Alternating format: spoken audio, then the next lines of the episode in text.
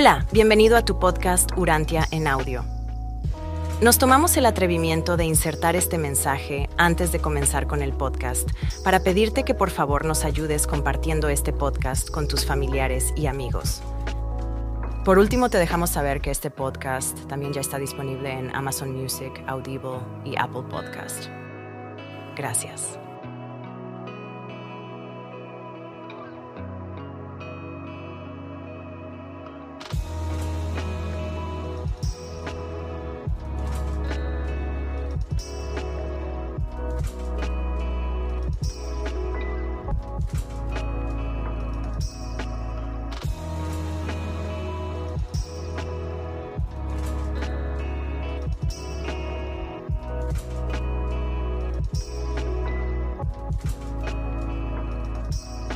Escrito 158.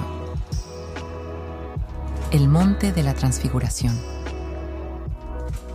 El viernes 12 de agosto del año 29 después de Cristo, casi al atardecer, Jesús y sus acompañantes llegaron al pie del monte Hermón, cerca del mismo lugar en donde el joven Tiglat lo había esperado alguna vez, mientras el maestro subía por sí solo la montaña para decidir los destinos espirituales de Urantia y poner oficialmente fin a la rebelión de Lucifer. Y allí se quedaron durante dos días, preparándose espiritualmente para los sucesos que no tardarían en producirse.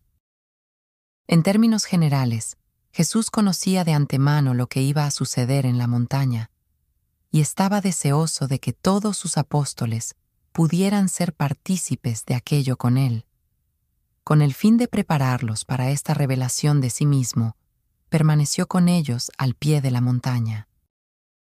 Pero no podían alcanzar esos niveles espirituales de entendimiento que justificara el poder revelarles por completo la visión de la visita de los seres espirituales que tan pronto aparecerían en la tierra. Y puesto que no podía llevar a todos sus acompañantes con él, decidió que solo lo hicieran los tres apóstoles que normalmente lo acompañaban en dichas vigilias especiales. Por ello, únicamente Pedro, Santiago y Juan pudieron al menos compartir con el Maestro alguna parte de esta extraordinaria experiencia.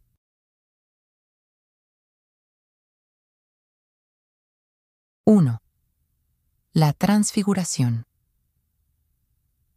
El lunes 15 de agosto, temprano por la mañana, Jesús y estos tres apóstoles comenzaron la subida al monte Hermón, algo que sucedió seis días después de la memorable confesión de Pedro, ocurrida un mediodía, al borde del camino, bajo los árboles de Morera. Jesús había sido llamado a ascender a lo alto de la montaña, él solo, para abordar importantes cuestiones que tenían que ver con el progreso de su ministerio de gracia en la carne, al estar dicho ministerio relacionado con el universo creado por él. Es significativo que este extraordinario acontecimiento se iba a celebrar estando Jesús y sus apóstoles en las tierras de los gentiles, y que, de hecho, ocurrió en una montaña de estas tierras. Alcanzaron su destino casi a medio camino de ascenso por la montaña. Algo antes del mediodía y, mientras almorzaban, Jesús contó a los tres apóstoles algo de sus experiencias en las colinas al este del Jordán poco tiempo después de su bautismo. Y también algo más sobre lo que le sucedió en el monte Hermón con motivo de su anterior visita a este lugar, apartado y solitario. Jesús, cuando era niño, solía subir a la colina cercana de su casa y soñar con las batallas que se habían librado en la llanura de Esdraelón entre los ejércitos de distintos imperios. Ahora, ascendía al monte Hermón para recibir las atribuciones que lo prepararían para descender a las llanuras del Jordán y acometer los actos finales de su ministerio de gracia en Urantia.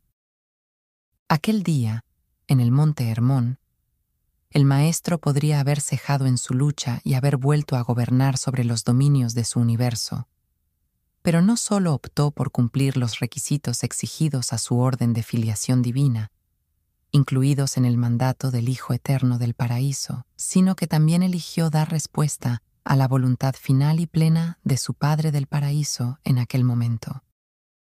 En ese día de agosto, tres de sus apóstoles vieron cómo rechazó ser investido con la total autoridad sobre el universo. Con gran asombro, observaron cómo los mensajeros celestiales partían, dejándolo solo para que pudiera dar término a su vida en la tierra, como el Hijo del Hombre y como el Hijo de Dios. En el momento de la alimentación de los cinco mil, la fe de los apóstoles había llegado a su punto álgido, para luego caer rápidamente hasta casi su mínimo nivel.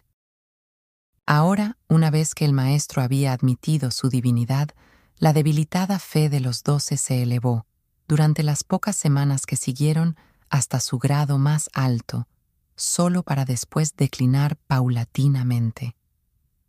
El tercer resurgimiento de su fe no ocurriría hasta después de la resurrección del Maestro. Sobre las tres de aquella hermosa tarde, Jesús se despidió de los tres apóstoles diciendo, Me voy solo durante un tiempo para estar en comunión con el Padre y sus mensajeros. Quedaos aquí y mientras aguardáis mi regreso, orad para que se haga la voluntad del Padre en vosotros, en lo que resta de la misión de gracia del Hijo del Hombre. Y tras decirles esto, Jesús se retiró y mantuvo un largo encuentro con Gabriel y el padre Melquisedec. Eran sobre las seis de la tarde cuando volvió al notar la ansiedad de sus apóstoles, provocada por su prolongada ausencia, les dijo, ¿Por qué teníais miedo? Sabéis bien que debo ocuparme de los asuntos de mi Padre. ¿Por qué dudáis cuando yo no estoy con vosotros? En este momento os manifiesto que el Hijo del Hombre ha elegido seguir plenamente con su vida en medio de vosotros y como uno de vosotros. Tened buen ánimo no os abandonaré hasta que no haya concluido mi trabajo. Mientras tomaban la exigua cena, Pedro preguntó al maestro, ¿Cuánto tiempo estaremos en esta montaña alejados de nuestros hermanos? Y Jesús le contestó, Hasta que veáis la gloria del Hijo del Hombre y sepáis que cuanto os he declarado es verdad. Y comentaron los asuntos de la rebelión de Lucifer, sentados en torno a las relucientes brasas del fuego que habían encendido, hasta que la oscuridad se les vino encima. A los apóstoles se les cerraban ya los ojos por el cansancio. Para llegar hasta allí, habían tenido que partir muy temprano aquella misma mañana. Cuando los tres llevaban una media hora profundamente dormidos, un sonido cercano crepitante los despertó de súbito, y para su gran asombro y consternación, al mirar a su alrededor, vieron a Jesús conversando privadamente con dos seres resplandecientes, revestidos de luz del mundo celestial. Y el rostro y la figura de Jesús brillaban con la luminosidad de la luz celestial. Los tres se comunicaban en una lengua extraña, pero, por ciertas cosas que se dijeron, Pedro supuso, equivocadamente, que los seres que estaban con Jesús eran Moisés y Elías. En realidad, se trataba de Gabriel y del padre Melquisedec. Por petición de Jesús, los controladores físicos habían hecho los ajustes necesarios para que los apóstoles pudieran ser testigos de aquella escena. Los tres apóstoles estaban tan asustados que tardaron en volver a pensar con claridad, pero Pedro, que fue el primero en recobrar el sentido, dijo conforme la deslumbrante visión se desvanecía delante de ellos, y viendo a Jesús solo. Jesús, Maestro, es bueno haber estado aquí. Nos regocijamos de ver esta gloria. Somos reacios a volver abajo, al deplorable mundo. Si es tu voluntad, permanezcamos aquí y erijamos tres tiendas, una para ti, una para Moisés y una para Elías. Pedro dijo esto debido a su confusión y porque en aquel preciso momento no se le vino a la mente ninguna otra cosa. Mientras Pedro decía esto, vino una nube plateada que hizo sombra a los cuatro. Los apóstoles entonces se asustaron mucho y, al postrarse sobre sus rostros para adorar, oyeron una voz. la misma que había hablado con motivo del bautismo de Jesús, que decía, Este es mi Hijo amado, a él oíd. Y cuando la nube se desvaneció, Jesús estuvo de nuevo solo con los tres, e inclinándose los tocó, diciendo, Levantaos y no temáis, veréis cosas más grandes que esta. Pero los apóstoles estaban realmente asustados, estaban silenciosos y meditabundos, cuando poco antes de la medianoche se dispusieron a descender de la montaña.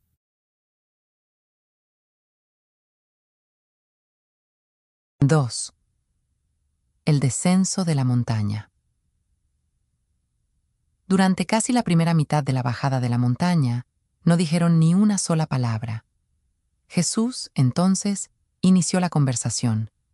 Aseguraos de no decir a nadie, ni siquiera a vuestros hermanos, lo que habéis visto y oído en esta montaña, hasta que el Hijo del Hombre no haya resucitado de los muertos. Los tres apóstoles se quedaron conmocionados y perplejos por las palabras del Maestro, hasta que el Hijo del Hombre no haya resucitado de los muertos. Hacía muy poco tiempo que habían reafirmado su fe en Él como libertador, como el Hijo de Dios, y lo acababan de contemplar transfigurado en gloria ante sus mismos ojos, y ahora comenzaba a hablarles de resucitar de los muertos.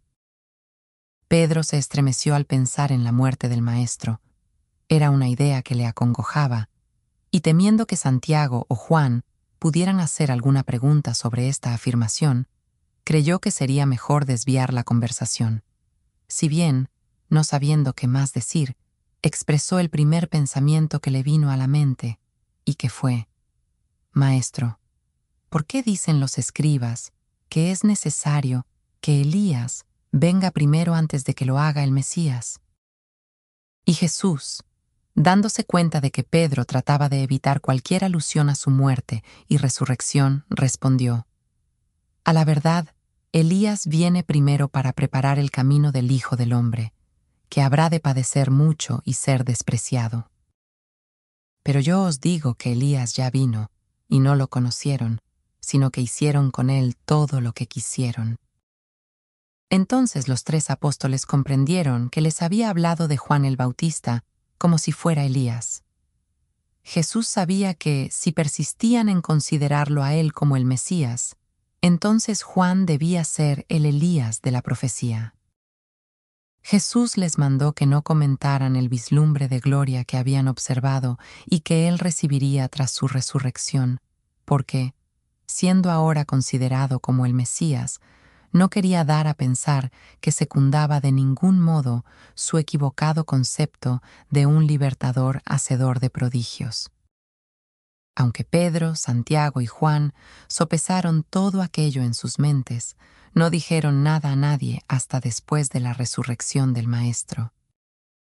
Conforme continuaban descendiendo la montaña, Jesús les dijo, No quisisteis reconocerme como el Hijo del Hombre, por eso he accedido a que me aceptéis de acuerdo con vuestra firme convicción, pero no os equivoquéis la voluntad de mi Padre debe imperar. Si optáis, pues, por seguir la propensión de vuestra propia voluntad, debéis estar listos para sufrir muchas decepciones y pasar muchas pruebas, pero la formación que os he dado debería bastar para poder sobreponeros a las aflicciones que vosotros mismos habéis elegido.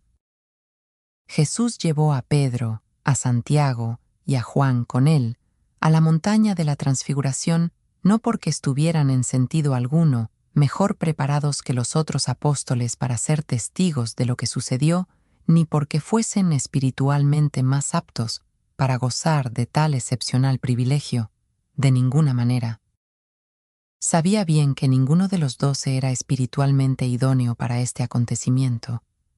Así pues, se llevó con él solo a los tres apóstoles asignados a acompañarlo en esos momentos en los que deseaba estar solo y en solitaria comunión.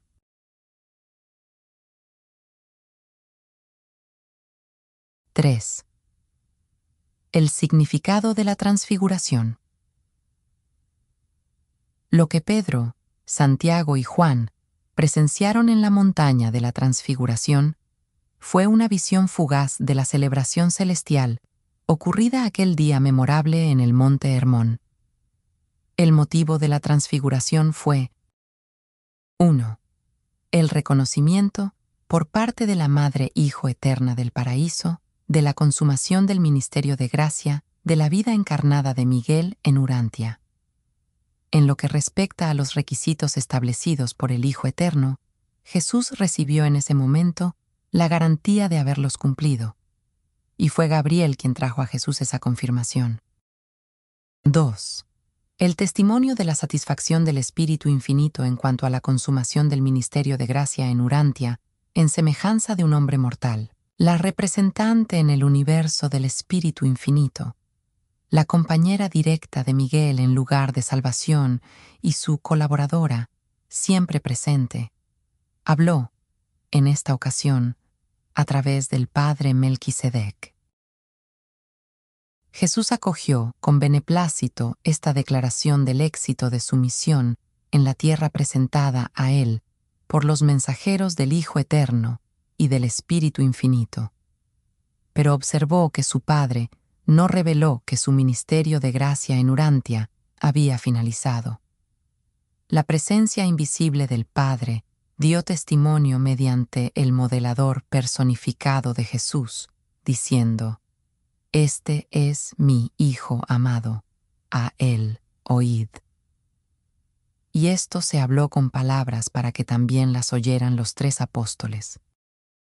Tras esta visita celestial, Jesús buscó conocer la voluntad de su Padre y optó por proseguir su ministerio de gracia como mortal hasta su fin natural esto fue lo que la transfiguración implicó para Jesús. Para los tres apóstoles, aquel suceso significó la entrada del Maestro en la etapa final de su andadura en la tierra como el Hijo de Dios y el Hijo del Hombre. Después de la visita a efectos formales de Gabriel y del Padre Melquisedec, Jesús departió de forma casual con ellos, sus hijos en el ministerio, y conversó con ellos sobre los asuntos del universo.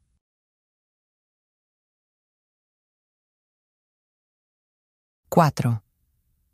El muchacho epiléptico.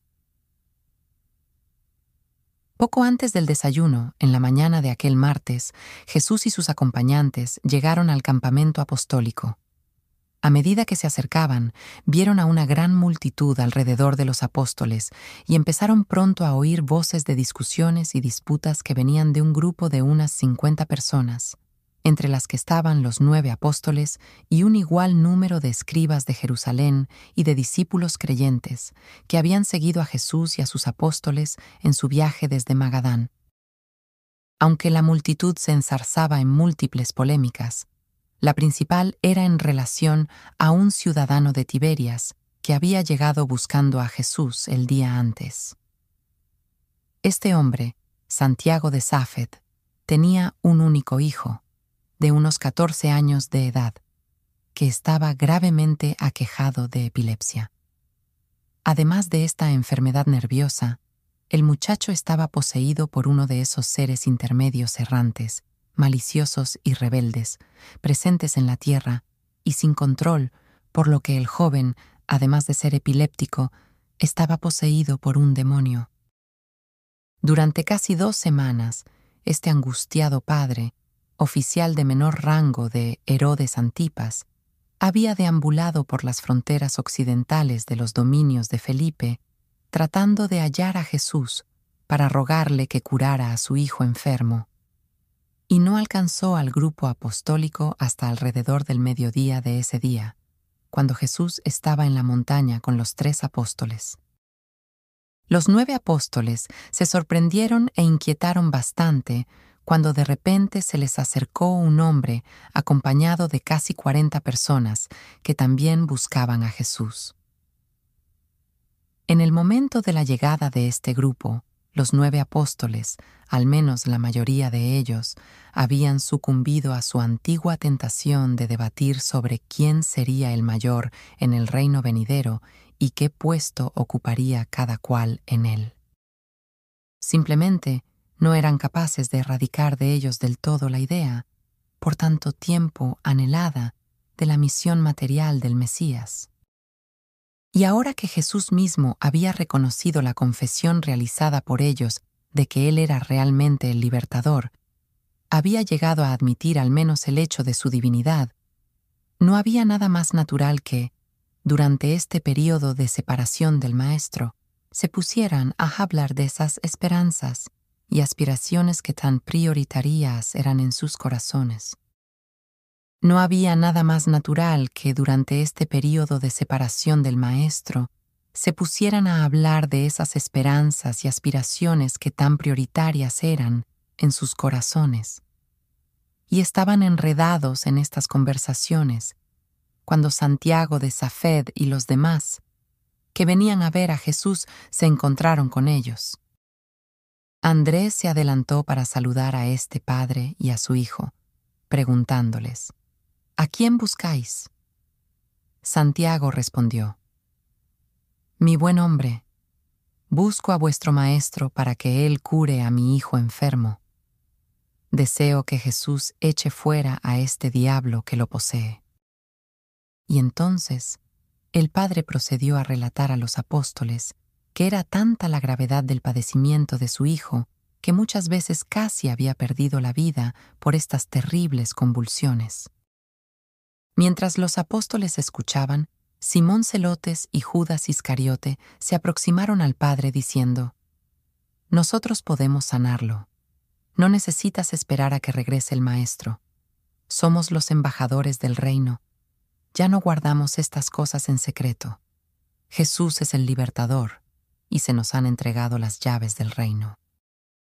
Andrés y Tomás, aparte, se consultaron entre sí. Natanael y los demás contemplaban la escena, estupefactos. Todos ellos estaban horrorizados por el súbito atrevimiento e incluso arrogancia de Simón y Judas. Entonces dijo el Padre, Si se os ha dado el hacer estas obras, os pido que digáis las palabras que liberen a mi hijo de su cautiverio. Entonces Simón se adelantó, y colocando su mano sobre la cabeza del niño, lo miró directamente a los ojos y ordenó, Sal de él, espíritu impuro, en el nombre de Jesús, obedéceme. Pero el muchacho experimentó una sacudida incluso más violenta, en tanto que los escribas se mofaban con desprecio de los apóstoles y los creyentes, decepcionados, sufrían las burlas de estos detractores, nada amigables. Andrés se sentía profundamente desconcertado ante este desacertado acto y su desolador fracaso. Llamó a los apóstoles a un lado para conversar y orar. Después de un tiempo de meditación, sintiendo el agudo aguijón de la derrota y todo el peso de la humillación sobre ellos, Andrés hizo un segundo intento por echar fuera al demonio, pero solo el fracaso coronó sus esfuerzos. Andrés confesó honestamente su derrota y le pidió al Padre que se quedara con ellos por la noche o hasta que Jesús volviera, diciendo, Tal vez esta índole de demonio no desaparece a no ser que el Maestro lo ordene personalmente. Y así, mientras que Jesús bajaba de la montaña con los exultantes y eufóricos Pedro, Santiago y Juan, sus nueve hermanos estaban asimismo inquietos por el sentimiento de confusión y de pesarosa humillación que los embargaba. El grupo se sentía descorazonado y escarmentado, pero Santiago de Safed no desistió. Aunque no le podían indicar cuándo volvería Jesús, él decidió permanecer allí hasta que el maestro regresara.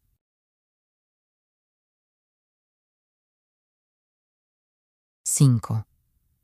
Jesús sana al muchacho.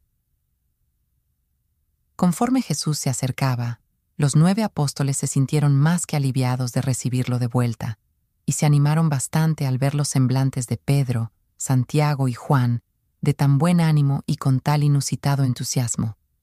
Todos se apresuraron a saludar a Jesús y a sus tres hermanos. Mientras intercambiaban saludos, la multitud se fue hacia ellos, y Jesús preguntó, ¿Qué estabais discutiendo al llegar nosotros? Pero antes de que los apóstoles, desconcertados y humillados, pudieran responder a la pregunta del Maestro, el padre del afligido joven se adelantó y arrodillándose a los pies de Jesús, le dijo angustiado, Maestro, tengo un único hijo, y está poseído por un espíritu maligno. Cuando tiene algún ataque, no solo da gritos de terror, echa espumarajos por la boca y cae como muerto, sino que muchas veces este espíritu inmundo que lo posee lo sacude con convulsiones y a veces lo arroja al agua e incluso al fuego. Con tanto crujir de dientes y a causa de tantas contusiones, mi hijo se está consumiendo. Su vida es peor que la muerte. Tenemos, su madre y yo, el corazón triste y el espíritu destrozado. Ayer, sobre el mediodía, buscándote a ti, encontré a tus discípulos y, mientras esperábamos, tus apóstoles quisieron expulsar a este demonio, pero no lo lograron. Y ahora, Maestro, ¿harás tú esto por nosotros? ¿Sanarás a mi hijo? Cuando Jesús escuchó aquello, tocó al Padre arrodillado y le mandó a que se incorporara mientras miraba fijamente a los apóstoles que se encontraban próximos. Luego dijo Jesús a todos los que estaban delante de él, Oh generación incrédula y perversa, ¿hasta cuándo os he de soportar? ¿Hasta cuándo he de estar con vosotros? ¿Cuánto tiempo habrá de pasar para que aprendáis que las obras de la fe no vienen a instancias de la increencia o de la duda? Entonces, señalando al desconcertado padre, Jesús dijo, Trae acá a tu hijo. Y cuando Santiago había llevado al joven ante Jesús, él preguntó, ¿Cuánto tiempo hace que le sucede esto?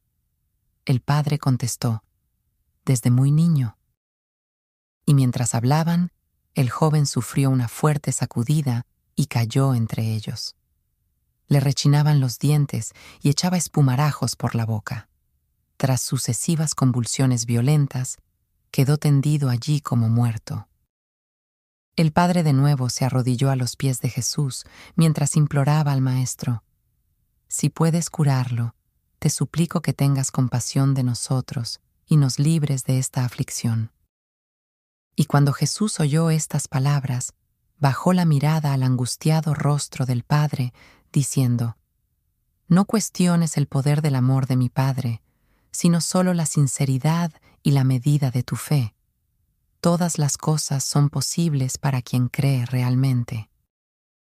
Y entonces, Santiago de Safed pronunció esas palabras, mezcla de fe y duda, por mucho tiempo recordadas. Señor, creo, te ruego que ayudes mi incredulidad. Cuando Jesús oyó estas palabras, dio un paso adelante, y tomando al joven de la mano dijo, Haré esto de conformidad con la voluntad de mi Padre, y en aras de la fe viva. Hijo mío, levántate, sal de él espíritu desobediente, y no entres más en él. Y poniendo la mano del muchacho en la de su padre, Jesús dijo, Iros por vuestro camino. El Padre ha concedido el deseo de vuestra alma. Y todos los que estaban presentes, incluso los enemigos de Jesús, estaban asombrados de lo que veían para los tres apóstoles, que tan recientemente habían gozado del éxtasis espiritual de las escenas y experiencias de la transfiguración, fue realmente decepcionante volver tan pronto a esta escena de derrota y turbación por parte de sus compañeros apóstoles. Pero siempre fue así con estos dos embajadores del reino. Nunca cesaron de alternar en sus experiencias de vida entre la exaltación y la humillación. Aquello fue una auténtica sanación de una doble afección, una dolencia física y una enfermedad del espíritu. Y desde aquella hora, el joven quedó curado permanentemente. Cuando Santiago había partido con su hijo ya recuperado, Jesús dijo, Nos vamos ahora a Cesarea de Filipo. Preparaos para partir de inmediato. Y el grupo, se mantuvo en silencio a medida que se dirigían hacia el sur, con la multitud siguiéndole los pasos.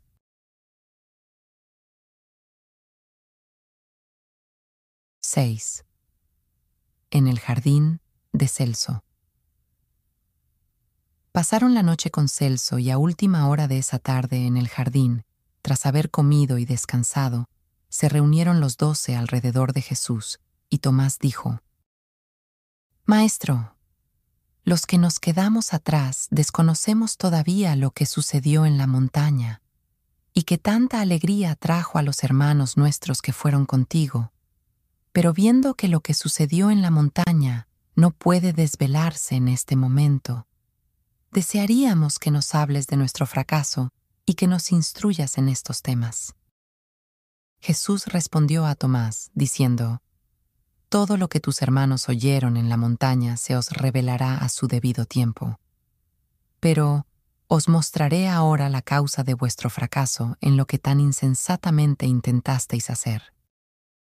Mientras vuestro maestro y sus acompañantes, vuestros hermanos, ascendían la montaña en busca de un mayor conocimiento de la voluntad del Padre y pedir una mayor abundancia de sabiduría para lograr llevarla a cabo, vosotros, que permanecisteis aquí vigilantes, con instrucciones para que os esforzaráis por abrir vuestra mente a la percepción espiritual y oraráis con nosotros, para que la voluntad del Padre se revelara con más plenitud. Errasteis al ejercer la fe que tenéis a vuestra disposición, y en su lugar os rendisteis a la tentación de caer en vuestras antiguas y nefastas tendencias de procuraros un lugar preferente en el reino de los cielos el reino material y temporal sobre el que continuáis pensando. Y os aferráis a estos conceptos erróneos, a pesar de que os he expresado reiteradamente que mi reino no es de este mundo. Tan pronto como vuestra fe capta la identidad del Hijo del Hombre, os dejáis entonces arrastrar de nuevo por el deseo egoísta de tener preferencias mundanas y discutís entre vosotros sobre quién será el más grande en el reino de los cielos, un reino que, tal como vosotros insistís en concebir, no existe ni existirá jamás. ¿Es que no os he dicho que quien quiera hacerse grande en el reino de la hermandad espiritual de mi Padre, debe hacerse pequeño en sus propios ojos y ser, pues, el servidor de sus hermanos? La grandeza espiritual consiste en un amor y un entendimiento que se asemejan al de Dios y no en disfrutar del poder material para la exaltación del yo. En lo que vosotros intentasteis y en lo que fracasasteis tan completamente, vuestro propósito no era puro, vuestro motivo no era divino, vuestro ideal no era espiritual, vuestra aspiración no era altruista. Vuestra forma de actuar no se basaba en el amor, y vuestro objetivo no era hacer la voluntad del Padre de los cielos. ¿Cuánto tiempo os llevará a aprender que no podéis acortar temporalmente el curso de los fenómenos naturales establecidos, excepto cuando tales cosas estén en conformidad con la voluntad del Padre? Ni tampoco podéis llevar a cabo trabajo espiritual en ausencia de poder espiritual y no podéis hacer nada de esto, estando incluso su potencial presente, sin la existencia de ese esencial tercer factor humano, la experiencia personal de poseer la fe viva. ¿Es que siempre debéis tener manifestaciones materiales para sentiros atraídos hacia las realidades espirituales del reino? ¿Es que no sois capaces de captar el significado espiritual de mi misión sin la manifestación vivible de obras extraordinarias? ¿Cuándo podré tener la confianza de que os ceñiréis a las realidades espirituales superiores al margen de la apariencia exterior de las manifestaciones materiales? Una vez que se había dirigido a los doce con aquellas palabras, Jesús añadió, Y ahora id a descansar porque mañana regresamos a Magadán y allí deliberaremos sobre nuestra misión en las ciudades y aldeas de la Decápolis. Y como conclusión a la experiencia vivida hoy, permitidme que os explique, a cada uno de vosotros, lo que hablé con vuestros hermanos en la montaña, y dejad que estas palabras se graben profundamente en vuestros corazones. El Hijo del Hombre emprende ahora la última etapa de su ministerio de gracia. Estamos a punto de comenzar esa labor que llevará pronto a la gran prueba final de vuestra fe y devoción cuando sea entregado en manos de los hombres que buscan mi destrucción. Y recordad lo que os estoy diciendo. Se dará muerte al Hijo del Hombre, pero resucitará. Entristecidos, se retiraron a dormir. Estaban desconcertados. No podían entender estas palabras y, aunque tenían miedo de preguntarle sobre lo que había dicho, sí las recordarían todas después de su resurrección.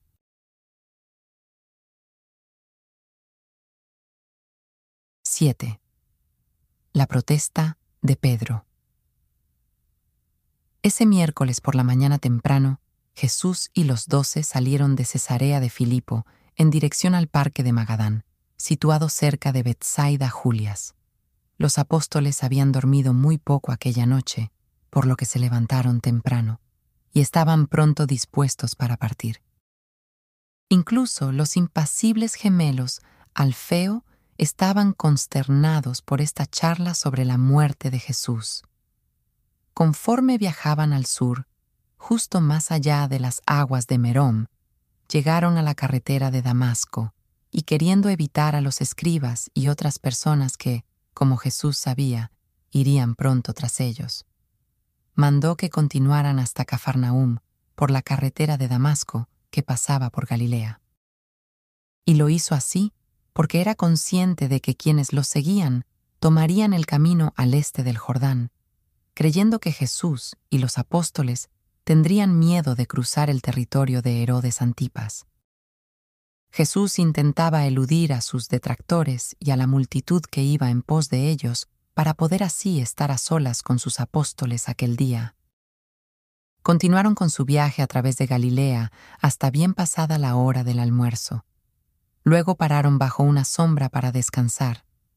Tras la comida, Andrés, dirigiéndose a Jesús, dijo, Maestro, mis hermanos no comprenden tus profundos dichos hemos llegado a creer por completo que tú eres el Hijo de Dios, y ahora oímos estas insólitas palabras de dejarnos, de tu muerte.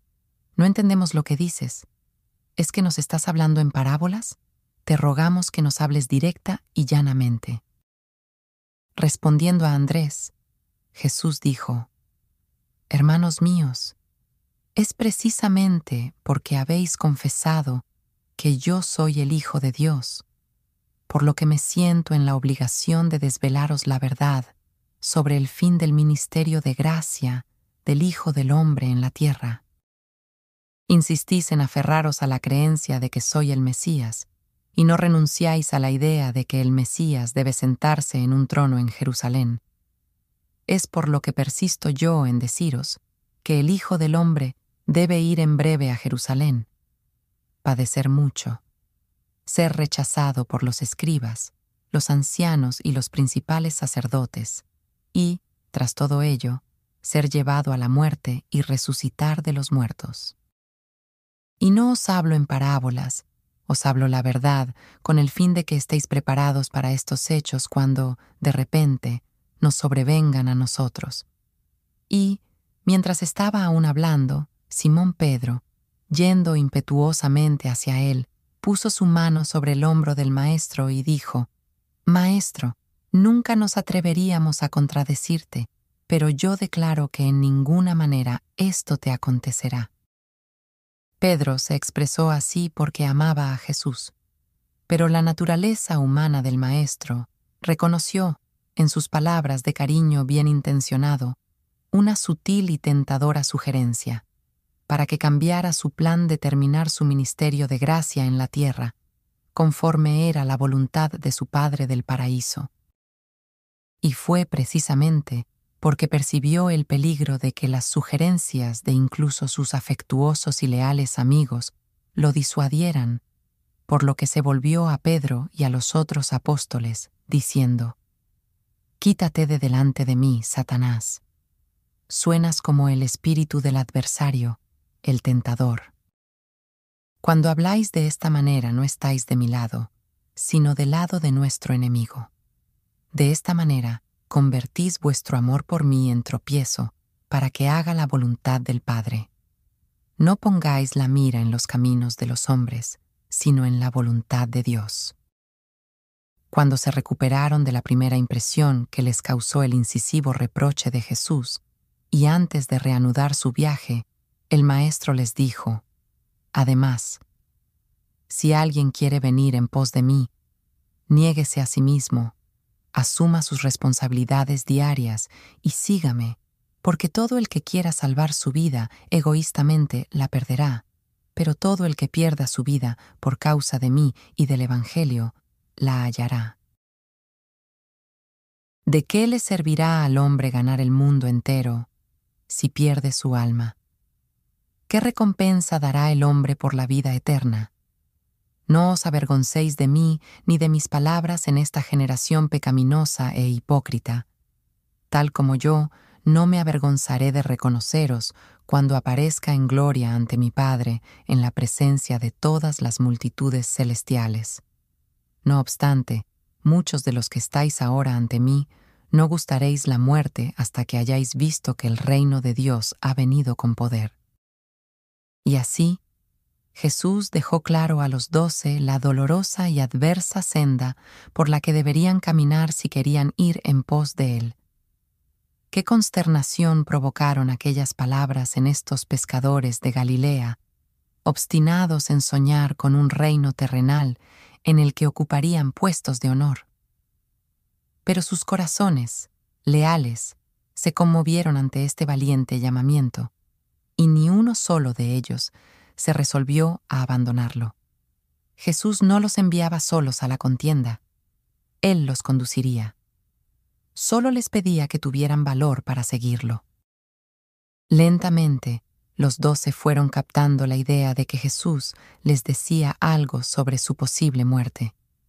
Solo lo entendían de manera imprecisa, pero la afirmación de que resucitaría de los muertos no se les quedó de manera alguna impresa en sus mentes. Conforme pasaban los días, Pedro, Santiago y Juan recordando las experiencias vividas en el monte de la transfiguración, llegarían a un mayor entendimiento de algunos de estos asuntos. En toda la relación que los doce habían mantenido con el Maestro, muy pocas veces habían visto ese destello en su mirada ni oído, como en aquella ocasión, esas repentinas palabras de reproche dirigidas a Pedro y al resto de ellos. Jesús siempre había sido paciente con sus fragilidades humanas, pero no cuando tenía que enfrentarse a una inminente amenaza que ponía en riesgo su plan de llevar a cabo, de manera implícita, la voluntad de su Padre durante el resto de su andadura terrenal. Literalmente, los apóstoles se quedaron atónitos. Estaban impresionados y horrorizados no encontraban palabras capaces de expresar su dolor. Paulatinamente comenzaron a darse cuenta de lo que el maestro tenía que sufrir y de que ellos debían acompañarlo en aquellas adversidades. Pero no despertaron a la realidad de lo que estaba por acontecer, sino hasta mucho después de observar estos primeros indicios, que apuntaban a la inminente tragedia por la que el Maestro atravesaría en sus últimos días. En silencio, Jesús y los doce emprendieron el viaje hacia su campamento del parque de Magadán, por el camino de Cafarnaúm. A medida que la tarde avanzaba con lentitud, los apóstoles, aunque no conversaban con Jesús, sí lo hacían bastante entre ellos. Andrés, entre tanto, charlaba con el Maestro.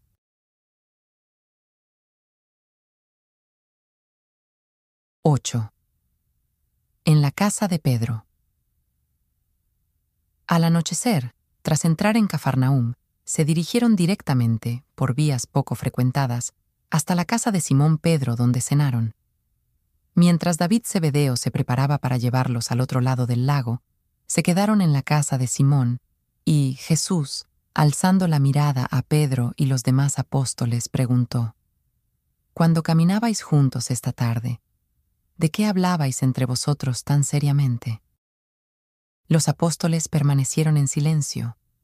Muchos de ellos habían continuado la discusión ya iniciada en el monte Hermón sobre los puestos que tendrían en el reino venidero. ¿Quién sería el mayor entre ellos y otras cosas? Jesús, sabiendo qué era lo que ocupaba sus pensamientos aquel día, hizo señas a uno de los hijos pequeños de Pedro, lo puso en medio de ellos y dijo, En verdad, en verdad os digo que, si no os volvéis y os hacéis más como este niño, progresaréis poco en el reino de los cielos. Así que cualquiera que se humille a sí mismo y sea como este niño, ese será el mayor en el reino de los cielos. Y cualquiera que reciba a un niño como este, a mí me recibe. Y los que me reciban también reciben a aquel que me envió. Si queréis ser los primeros en el reino, procurad impartir estas buenas verdades a vuestros hermanos en la carne pero a cualquiera que haga tropezar a uno de estos pequeños, mejor le sería que le ataran una piedra de molino al cuello y se le arrojara al mar. Si lo que hacéis con vuestras manos, o lo que veis con vuestros ojos, son ocasión de transgresión en vuestro avance en el reino, sacrificad esos acariciados ídolos, porque os es mejor entrar al reino sin muchas de las cosas queridas de la vida que aferrarse a estos ídolos y quedar fuera del reino. Pero, sobre todo, mirad que no despreciéis a uno de estos pequeños, porque sus ángeles ven siempre los rostros de las multitudes celestiales. Cuando Jesús terminó de hablar, subieron a la barca y cruzaron navegando al otro lado, en dirección a Magadán.